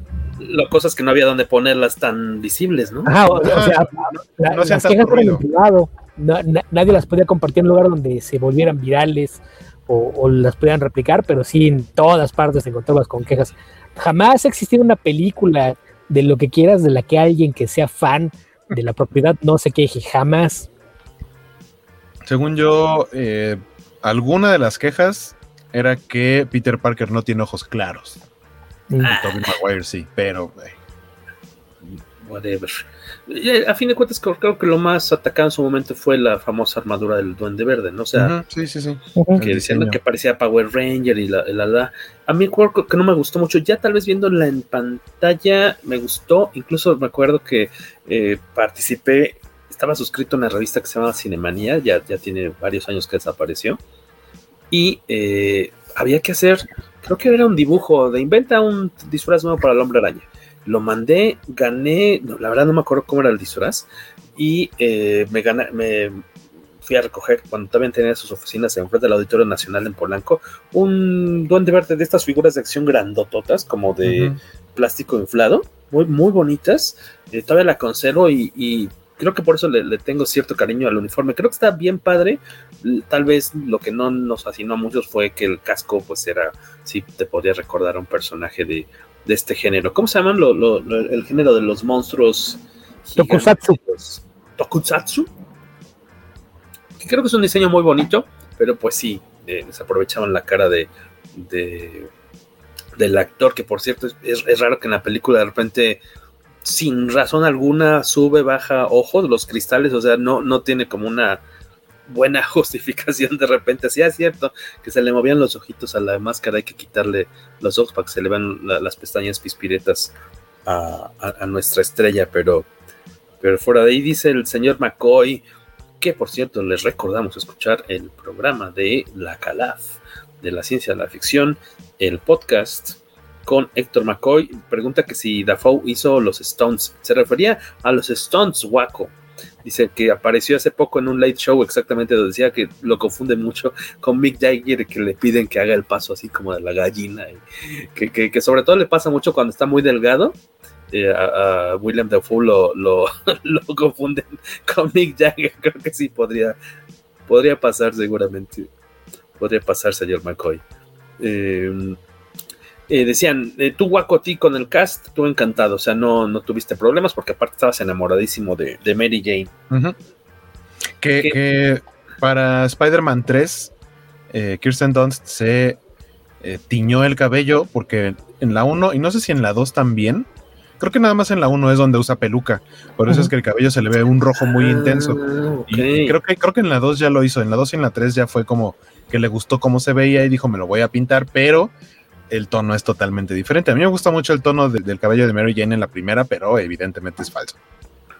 además ahí después hicieron algo muy curioso, ¿no? Porque tenían una rubia interpretando a Mary Jane y en la tercera, cuando aparece Gwen Stacy, contrataron una pelirroja. Entonces teniendo a la pelirroja haciendo de rubia y a la rubia haciendo de pelirroja. Que acaba de venir, ¿no? Hace unos también, días. También le pasó a Emma Stone. También. Saludos comiqueros. Chase Emma Stone, creo que sí es rubia natural. O sea, es que ha aparecido aparece comúnmente como pelirroja, pero creo que sí es rubia natural. En ECA como pelirroja, sí. qué bonita se ve. La casa de las conejitas también. Dice que para Spider-Man de, plano en la de No Way José no batallaron con el traje del duende verde, nada más le dejaron una capucha y unos gogles, que es un traje hecho todo impresión 3D, lo que estaba viendo, ¿no? En esos extra, en el material extra de la, de la filmación de la más reciente película Hombre Araña, toda es una pieza el, traje nuevo del Duende Verde, que me parece muy, muy atractivo también. Eh, estaba ahora viendo igual otra vez Darkman, ahora sí la dije bien. Una cosa que, que, viendo la película y el hombre araña con una semana se pareció más o menos que dije, hoy el único pero que le pongo es que eh, este recurso muy feito que maneja en la primera Darkman Sam Raimi eh, en una de las escenas, en la secuencia final en la que Darkman está tratando, ya es el encuentro contra el villano en una, en una torre que se está, está siendo construida, una torre pues, de, acero, vamos, es un edificio, un rascacielos. Eh, dejan caer a la heroína, está colgada, está esposada y está colgada de, uno, de unas vigas, unos tubos de metal, unas, unas varillas, y se resbala, cae. Este iba a ser Spider-Man Darkman, se deja caer, eh, agarra una cuerda, se columpia, la sostiene, y es un pase de izquierda a derecha muy feo en el que prácticamente me puedo imaginar que el actor y la actriz estaban solamente abrazados y lo que hicieron fue mover así la cámara para dar la ilusión de que se están moviendo y eso mismito idéntico se ve en, el hombre araña 1 cuando eh, si no me equivoco Mary Jane después de este primer ataque del duende verde a sus accionistas en este desfile de acción de gracias sí, cuando la, cuando cae del balcón Sí, sí, la deja exactamente cuando la deja en una azotea. Antes de eso cae, llega el hombre araña muy bien a, rescatarla y, es este mismo, no sé si sea como una especie de paneo qué horroroso que creo que ahí sí con 10, 11 años de diferencia, pero no se le ocurrió a Sam Raimi una mejor forma de, hacerlo porque se viera más, más bonito y menos, menos tieso. Pero es el único pero que le, que, que, le veo. y, y ya que la mencionaste, pues también ahí sale Bruce Campbell. Claro que sí. Eh, en, ambas películas te refieres, ¿no? Es la última identidad. la última identidad. Es, es, aparición habitual en las películas de Sam Raimi. Entonces, sí, pues era normal. Que aparte, en el caso de las tres películas de Spider-Man, creo que siempre sale como tratando de hacer la vida de cuadritos, ¿no? Tal vez el más inofensivo es el presentador de, lucha, que le cambia el nombre y se burla de, el otro, En el teatro es el que no lo deja entrar porque ya empezó la función y en la tercera es el capitán de meseros que le echa a perder la pedida de matrimonio. es buenísima, sus, participaciones son muy, muy divertidas todas en, esta saga del hombre araña. Y fíjate, ahora que la vimos de nuevo, no había caído en ese detallito que es insignificante, pero este, el presentador de la lucha libre ahí contra, ¿qué es este? Es Bonzo, ¿no? ¿O cómo se llamaba? Bonzo. Bonzo McGraw. McGraw. Eh, sus lentes oscuros son Oakley, que era la misma marca que patrocinó los lentes eh, de la máscara. De Cyclops. Ah, y de Cyclops posteriormente, claro que sí. Y dices, ah, mira, ahí está el product placement que jamás me había notado. Yo me acuerdo que tienen un marco muy, muy característico y yo siempre quise unos de esos, jamás me pude comprar unos. Eh, y dije, ah, mira, es cierto, tira hay unos Oakley aquí.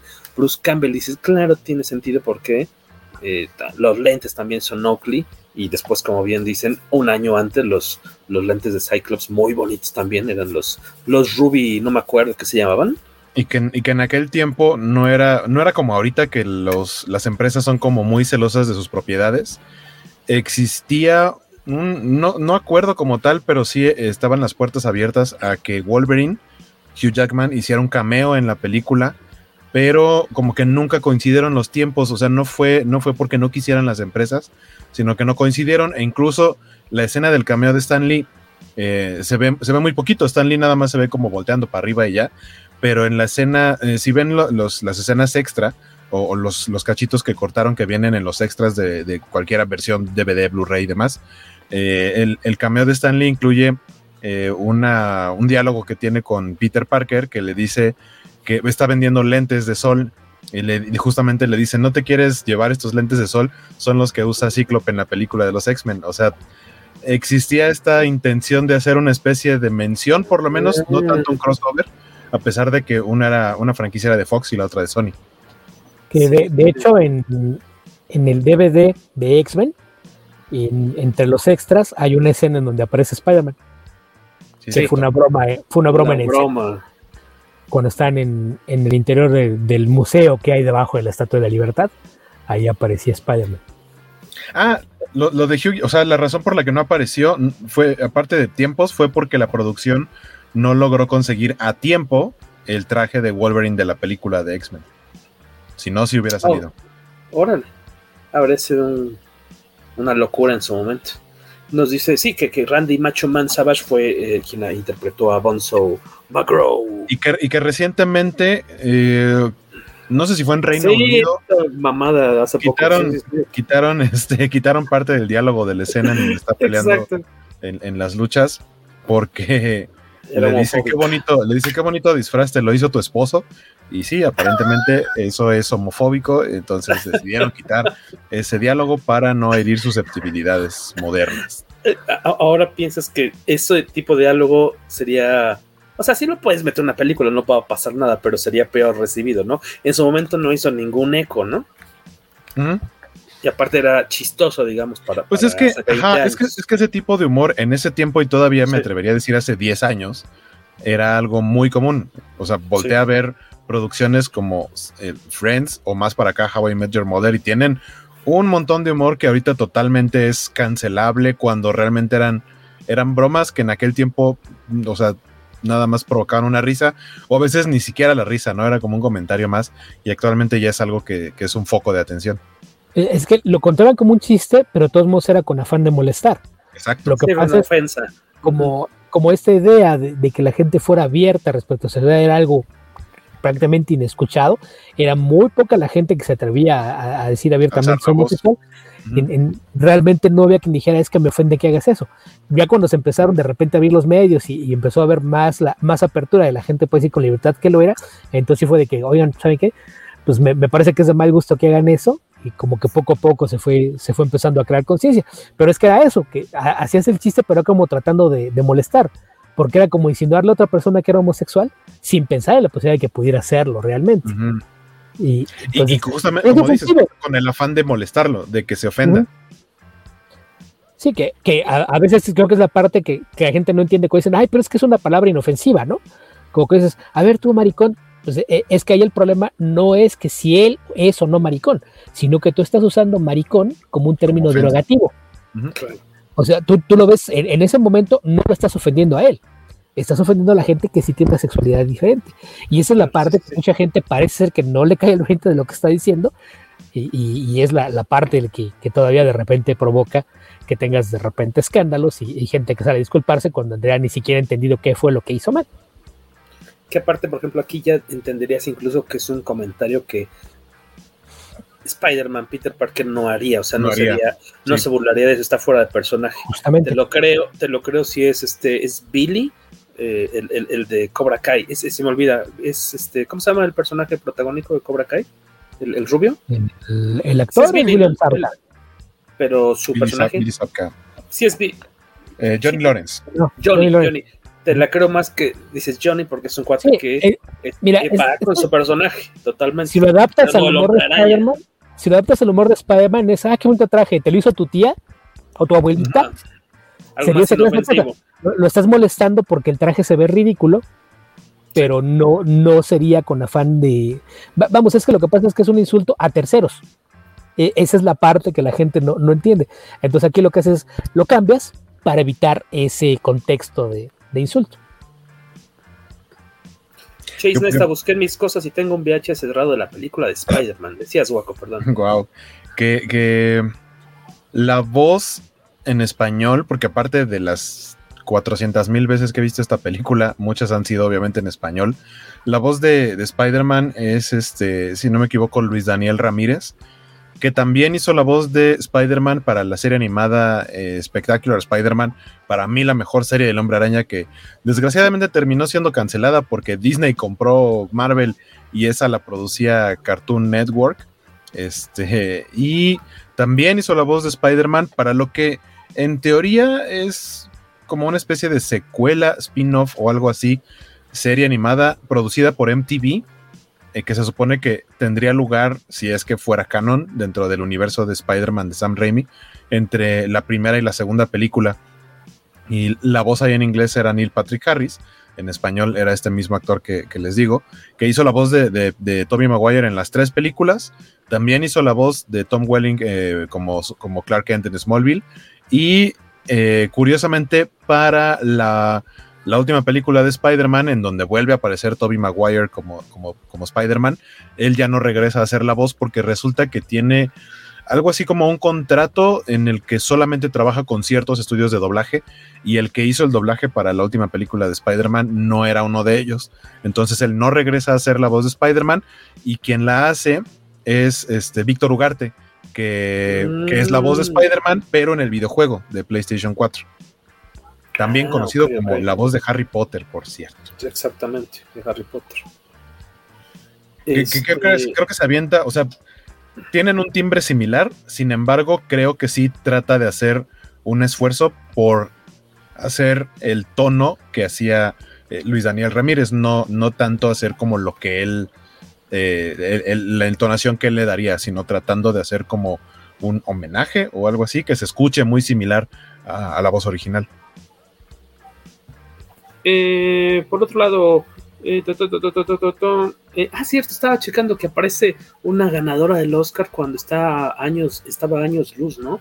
De, de recibir esa estatuilla, quien registra a Peter cuando llega a decir, ¿sabes qué? Pues vengo por los 3 mil dólares y aguanto 3 minutos con Bonzo McGraw, es esta Octavia Spencer, que luego la vimos, por ejemplo, por ahí en, en La forma del agua, ¿no? Eh, de hecho, ¿por, cuál película fue por la que ganó el Oscar? Porque no fue por eh, esa. No, fue por en la que hacen de. Es, una que trata justamente sobre mujeres de servicio. Mujeres de servicio en México, no recuerdo el nombre de, de la película Creo que se llama Mates en, inglés, pero no recuerdo el nombre que le pusieron en español. Y mientras veía esta, esta película, iba tomando rápidamente como anotaciones de en qué momentos, minutos sucedían cosas importantes. Y así como en, la primera Superman del, ¿qué es este? 78. Este, pasa como hora y cacho para que veas a Superman ya tal cual por primera vez. Aquí tal cual Spider-Man aparece hasta el minuto 54. O sea, ahí hay unos, este, ah, e, e, es, me gusta porque eh, va sucediendo la historia, creo que está muy bien narradita, pero ahí eh, va pasando por estos este, checkpoints de forma muy rápida, muy ágil. Al minuto 10 de la película ya están muriendo a Peter, o sea, no, no, no sucede mucho. Al 10 ya es, ya te presentamos a Mary Jane, está, le encanta a Peter, está muy bonita y en ese momento casi casi eh, en el primer cruce de palabras con Mary Jane es cuando le pica la araña eh, a Peter. Es solo horrible. Este, al minuto 25 ya está aprendiendo a escalar, bueno, haciendo sus primeros este, intentos. Esta secuencia muy, muy divertida que decía eh, Waco, ¿no? Que empieza a, utilizar, a, tratar de adivinar qué palabra o con qué movimiento sacar la telaraña porque antes este pues la saca como digamos de forma accidental. Para el minuto 32 ya de la película ya está diseñando su uniforme. Para el 43 apenas ni 10 minutos después ya se este, ya se escabecharon al tío Ben. Al minuto 50 aparece por primera vez el Green Goblin y al 54 por primera vez el Hombre Araña. Corte A, un minuto después de aparecer el hombre araña, sale a cuadro Jameson, que me parece que es una de las grandes joyas de esta, de esta película, de la trilogía. Creo que es un actor súper querido por ese, por ese papel. Y ya, por fin, una pelea, un confrontamiento, confrontación eh, sería eh, entre el hombre araña, obviamente, y el duende verde en el minuto, en la hora 1, minuto 6. Eh, o sea, ya como que los trancazos sabrosos toman bastante tiempecillo en, en, suceder en esta, en esta cita, pero no se hace largo, no se hace pesado. Exacto, sin, embargo, es lo que iba a decir, sin embargo, creo que la película es súper entretenida hasta, o sea, todo lo que sucede antes de que, de que vemos por primera vez a Spider-Man es muy divertido. Eh, es la primera película en la que aparece Joe Manganiello, que después terminó siendo Deathstroke en el universo de Snyder. Y que es un nerdazo, ¿no? De Dungeons and Dragons. Sí, sí, sí. Pues de hecho, así, así sale en The Big Bang Theory. Eh, aparece como que eh, tiene un grupo de famosillos eh, que se juntan para jugar calabozos y dragones con Will Wheaton y, demás. Salió también en, en, How I Met Your Mother como uno de los abogados amigos de, Marshall Erickson. Este. Por aquí mencionaban a la actriz de Bones, que es Emily de Chanel, hermana de Zoe de Chanel, pero ella sale en la 2. Es la recepcionista que le niega las. le niega el pago de las pizzas a Peter Parker. Porque llega, es cuando llegan todas aplastadas. Llega tarde, ajá, llega tarde y por salvar a unas, eh, a unas personas en la calle, este, le dice, no, llegaste tarde y no te voy a pagar nada. Y, están todas ahí aplastadas las cajas. Cuando se sube al, elevador y va con el traje puesto, es este es en Spider-Man 2 y es, y es esta chica. A Octavia Spencer, la película es de Help, por ahí nos dice Fresco 91191. En español se llama Historias Cruzadas, si no me equivoco. Y yo a ella también la ubico porque es que siento que su papel, eh, que hacía mucho en, en, cameos en series de televisión, en The Big Bang Theory, hace a la recepcionista del hospital cuando Howard Wolowitz hace su brazo robótico y se le queda atorado ahí en el chirulín. Este, ella, es, ella es la que lo recibe y le hace jetas así como de en serio, te cayó encima eso y por eso el accidente. Eh, si no me equivoco, es, es ella. Oye, este, el famoso meme de no digas mamadas Mary Jane, de, de esa escena de dónde se toma, ¿es de la 1 o de la 3? No, ese es de Spider-Man 2, creo. 2, porque es cuando Mary Jane ya está siendo actriz y Peter como que trata de ir a verla a la obra de teatro y la acompaña en la cosa. Peter está tratando de actuar como muy normal de, hey, seamos amigos, salgamos. Cuando, cuando ella le dice, Peter, me voy a casar. Eso es en la 2. El de no digas mamadas Mary Jane. De ahí viene el famoso y muy agradecido meme, que tantas risas y bellos momentos nos ha traído. Eh, estamos a poco a poco acercándonos ya al final de este episodio, señores, y no nos han dicho que recuerdan qué les gustó más y qué no les gustó de esta película, señores que andan por ahí. Fresco, Chase, Jesús, Félix, Palomo y demás. Vayan dejándonos ahí sus comentarios para el cierre del, del show. Probablemente sí, mi, mi, queja era el diseño del traje del, básicamente el Ranger verde que, de Green Goblin. Digo, como dices, ¿no? Con el paso del tiempo, pues le, le agarramos cariño, pero sí en su momento fue como, eso es algo que, que, para mí como que desentonaba. El traje de Spider-Man me gustaba mucho.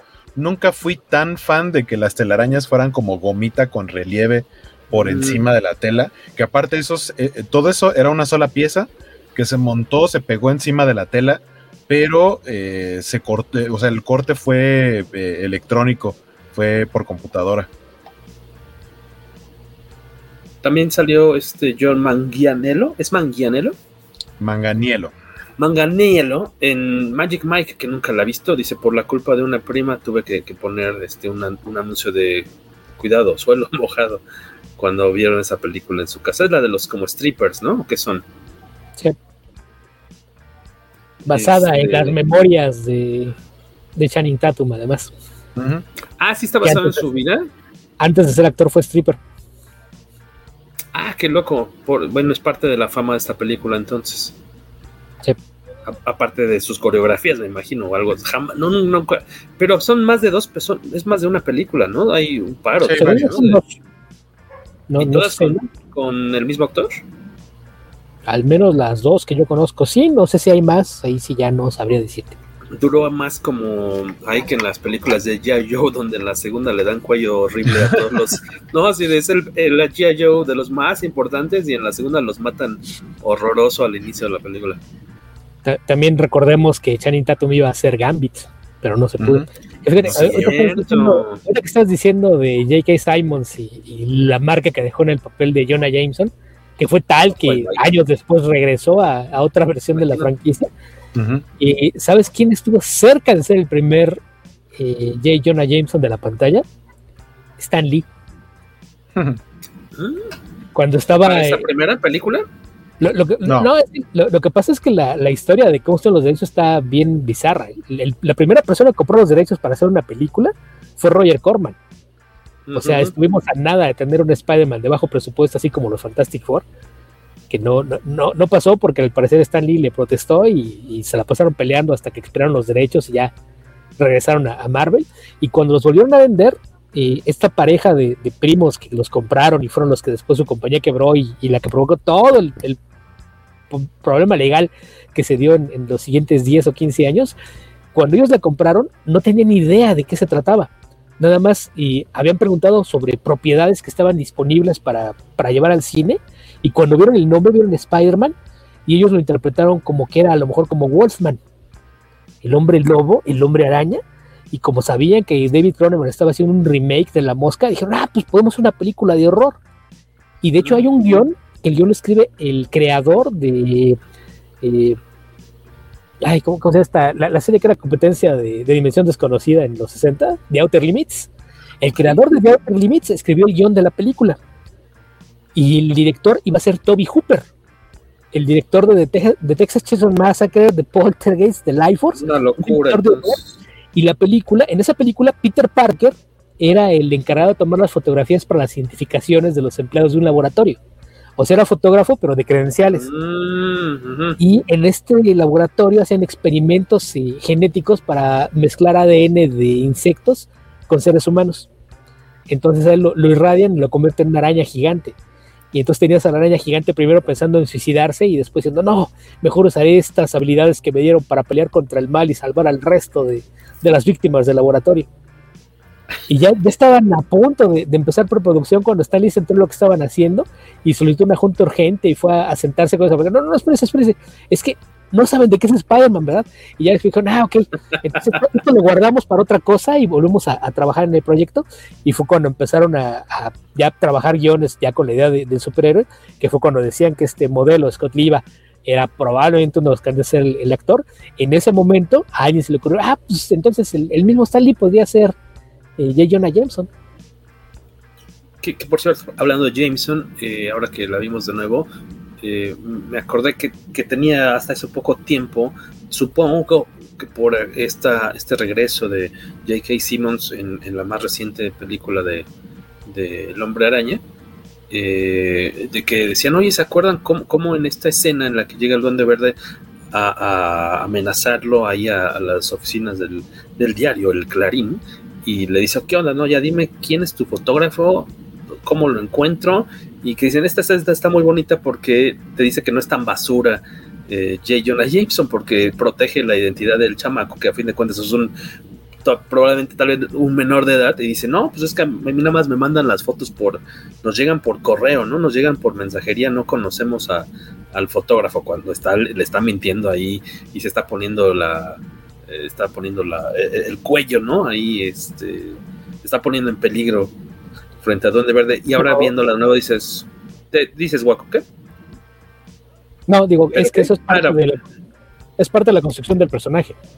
O sea, olvídate de, de, que sea una persona ambiciosa, que le guste en el centro de todo. Es un periodista de la vieja escuela. Y una de las está cosas protegiendo que a sus periodismo es proteger a tus fuentes. fuentes. Sí, sí, sí. No, digo, está bien padre ese detalle, ¿no? O sea, que no, no se raja y, y por sacar, este, por, por salvarse, este, eh, pues denunciar a su, a su fuente, como dices.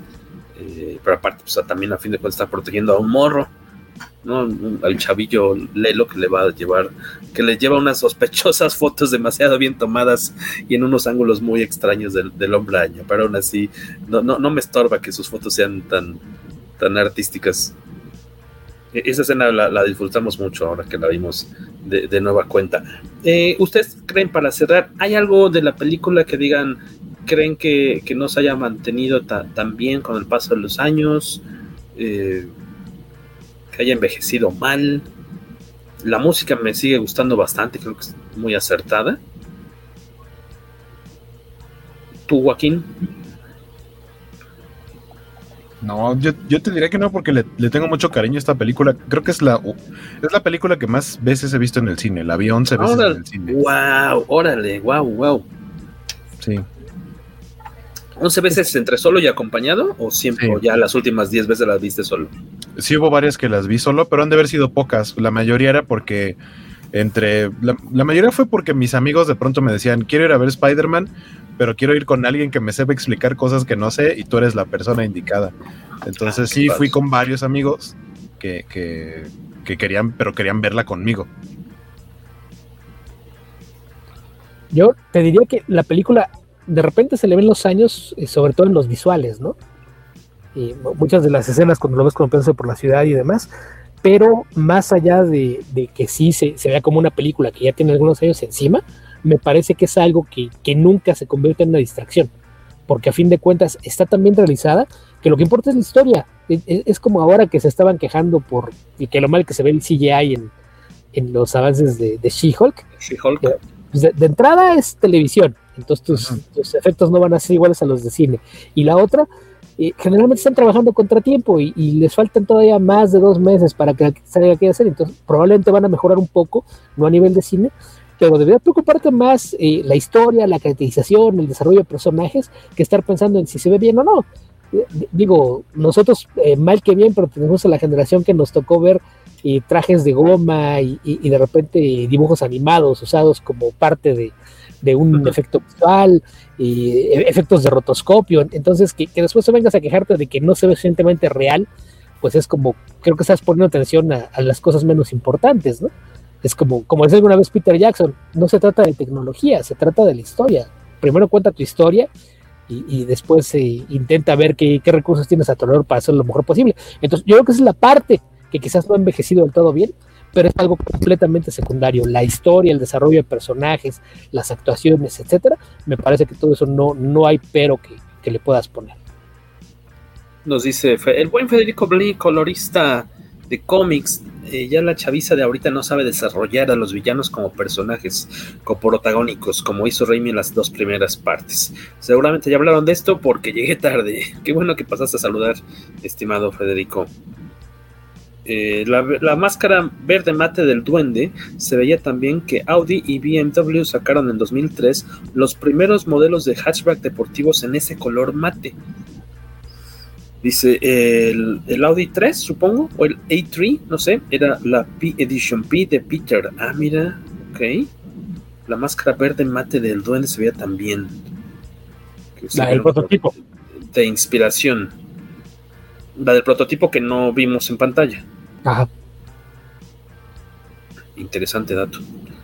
Eh, yo creo que los personajes, todos los, los, los, pues, la tía May, este Harry, Norman, Mary Jane, Peter, este Jameson, ellos seis creo que están así eh, fabulosos, todos creo que no quites a ninguno, todos son encantadores en sus, en sus papeles o, atemorizantes, ¿no? este, eh, Norman Osborn me parece maravilloso.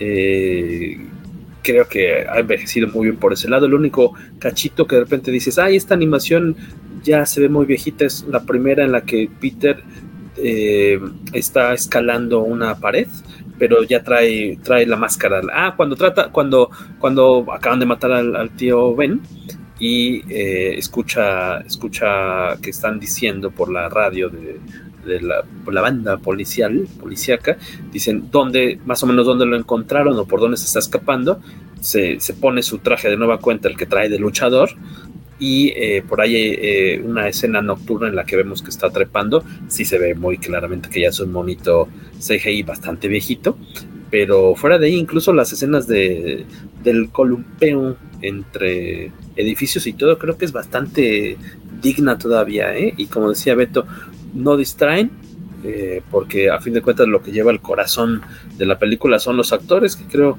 que tampoco les pesa la edad, ¿no? A, Toby le, puedes creer que es un morro de, prepa, aunque tenga ya varios años de, haber e, egresado, pero creo que a, mí me parece que es un, era un actor muy carismático, creo que tenía algo ahí como en la en el tono de voz, en la mirada, como que tenía esta cara bonachona entre bonachón y medio mencillo que ayudaba mucho a, comprarte la, idea de, que era Peter Parker. Dicen que ya empezamos con los spoilers, que si matan al tío Bane, es, al tío Ben, spoilerazo, dice Federico Blee.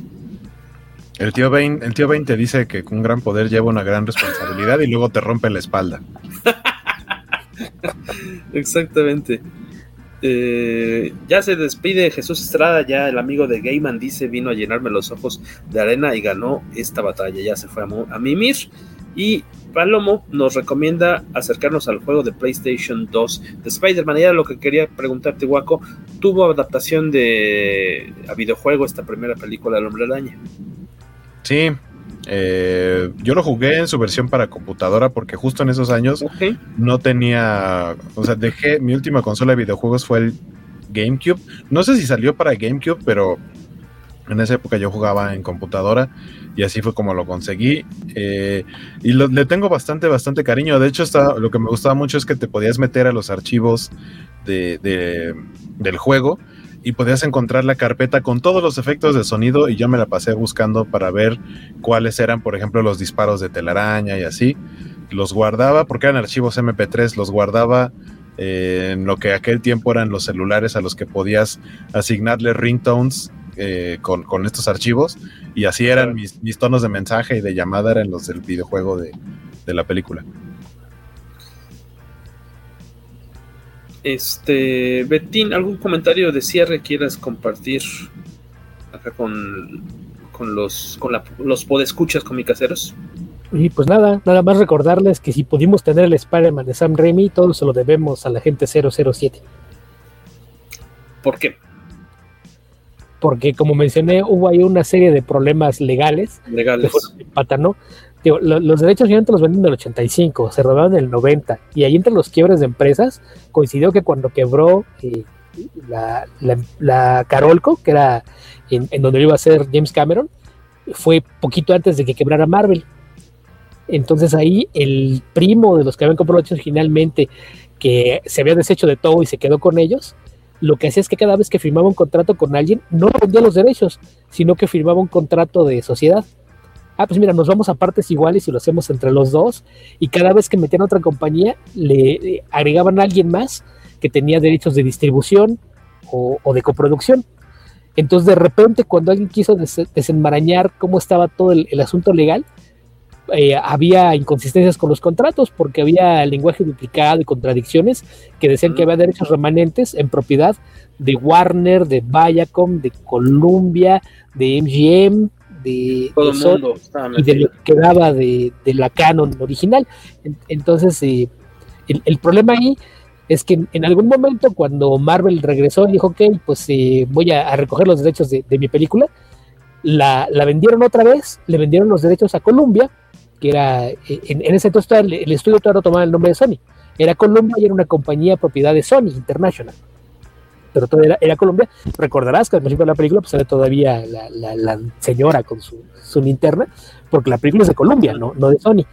Eh, el, el, caso es que eh, le venden los derechos a Colombia, Colombia empieza a trabajar en eso y salen ya decir, no, pues mira, pues yo aquí tengo contratos que dicen que yo todavía tengo derecho aparte de eso, entonces eh, me vale. Si ustedes dicen que van a hacer su Spider-Man, yo también voy a hacer el mío, lléganle como quieran.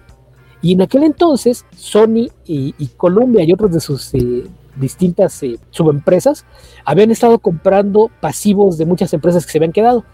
Y entre esos eh, tenían los derechos remanentes de Casino Royale pero de la, la, versión original, la de los 60, que era la única novela de, de, James Bond que no tenía Ion Productions, que son los que han hecho la franquicia oficial, por llamarlo de alguna forma. Entonces de repente se encontraron con que Colombia dijo, ah, sí, tú vas a hacer una película de Spider-Man, pues yo voy a hacer una película de Bond, ¿cómo ves? Entonces eh, los dos estudios se quedaron así como que, espérate, espérate, si yo hago una película de Spider-Man, película de Spider-Man, eso nos puede dar en la torre a los dos. Y si hacemos nuevo con Bond, también va a haber un problema, ¿qué hacemos? Y él dijo, ok, hay una solución muy fácil. Te entrego los derechos de lo que tengo de Bond y tú cédeme todos los derechos de lo que tengas de Spider-Man. Yo hago Spider-Man, tú haces Bond y todos felices. Ya revisaron contratos, ah, sí, sí, sí, se aplica. Y se hizo ese intercambio de derechos.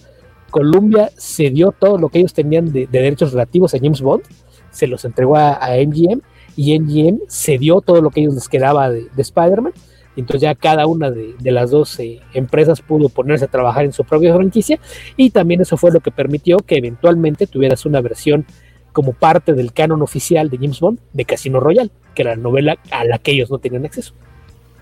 Okay, okay, así, así es de que si no, sido por, si no ha sido por James Bond, probablemente seguiría en, el limbo legal.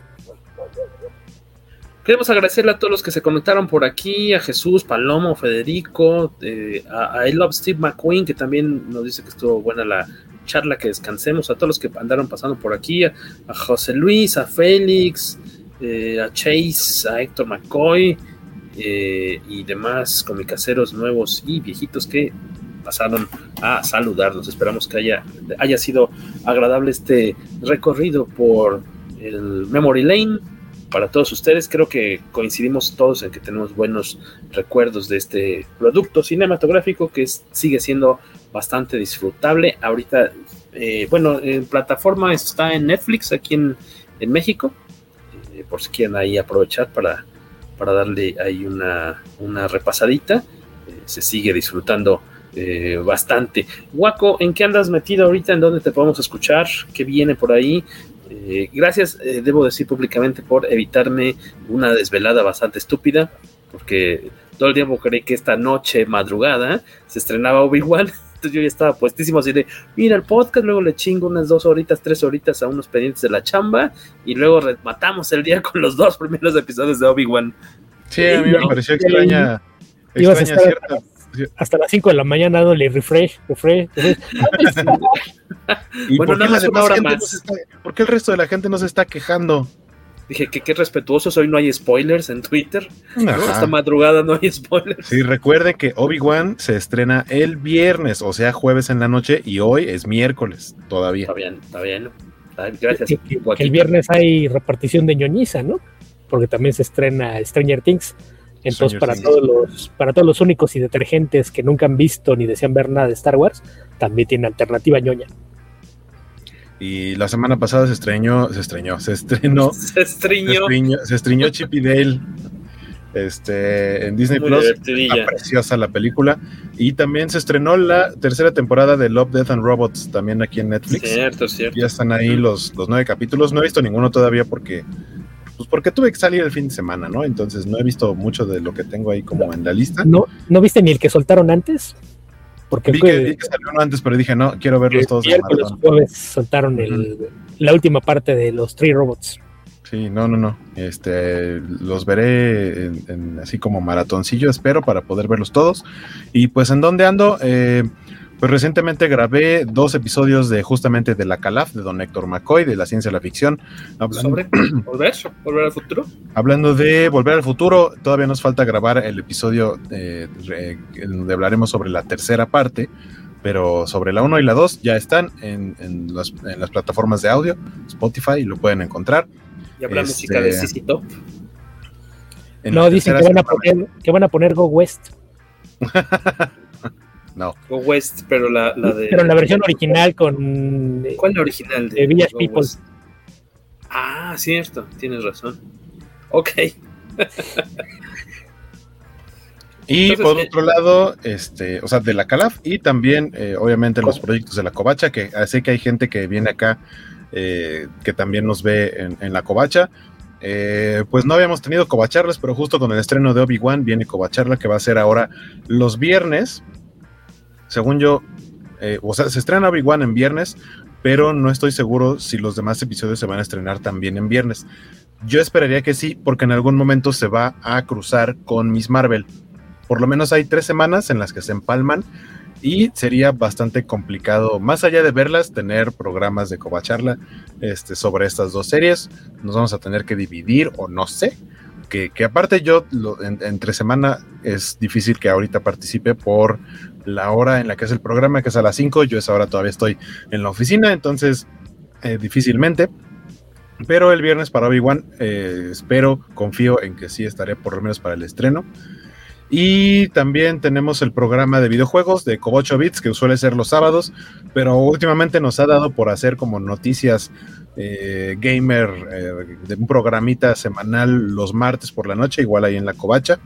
Entonces dense vuelta por allá para, para, platicar sobre videojuegos entre semana y ahora con la Covacharle de Obi-Wan y por supuesto aquí en el poderoso podcast Comicast.